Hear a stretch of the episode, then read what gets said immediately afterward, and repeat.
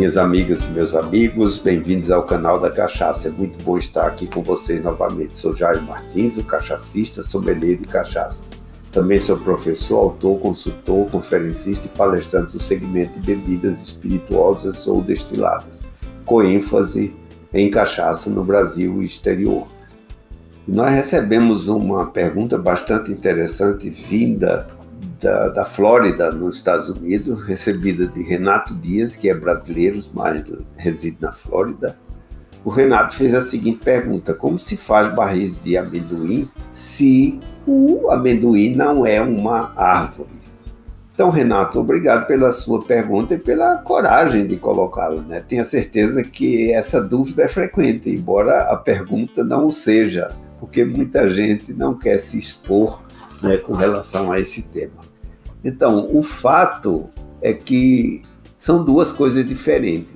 O amendoim que comemos vem de uma planta da família Fabácea e é uma planta herbácea com caule pequeno e folhas compostas. Né? Possui uma raiz aprumada que mede entre 30 e 50 centímetros de profundidade.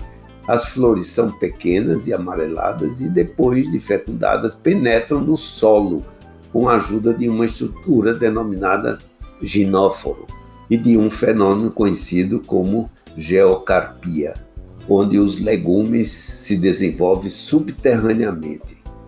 Então, o, o amendoim, né, quer dizer, é uma vagem né, e desenvolve subterrâneo, ou seja, dentro do solo. Já no caso do armazenamento ou envelhecimento de cachaça, não se trata aqui do amendoim comestível, mas de uma árvore brasileira de grande porte, cuja madeira é amplamente utilizada na fabricação de tornéis e barris. A cachaça armazenada em amendoim preserva as características da cachaça pura, agregando qualidade e deixando mais aveludada.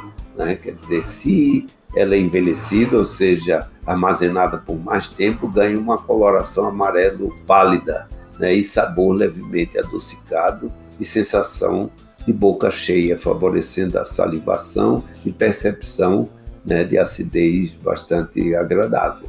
Quando falamos do amendoim vagem, aquele que comestível, é o amendoim propriamente dito. E quando se fala do amendoim para envelhecer cachaça, estamos falando da árvore do amendoim, que são coisas diferentes, inclusive recebe outros nomes aqui no Brasil, nomes populares.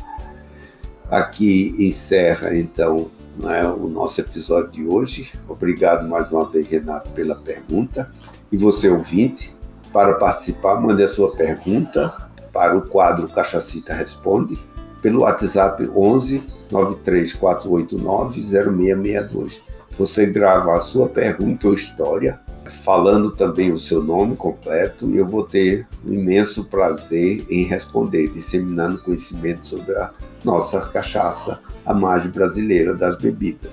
Esperando você no próximo episódio para conhecer mais um pouco da nossa cachaça. E o canal da Cachaça é uma realização da Nome Produções e da Som S.A. E até o próximo episódio. Um forte abraço.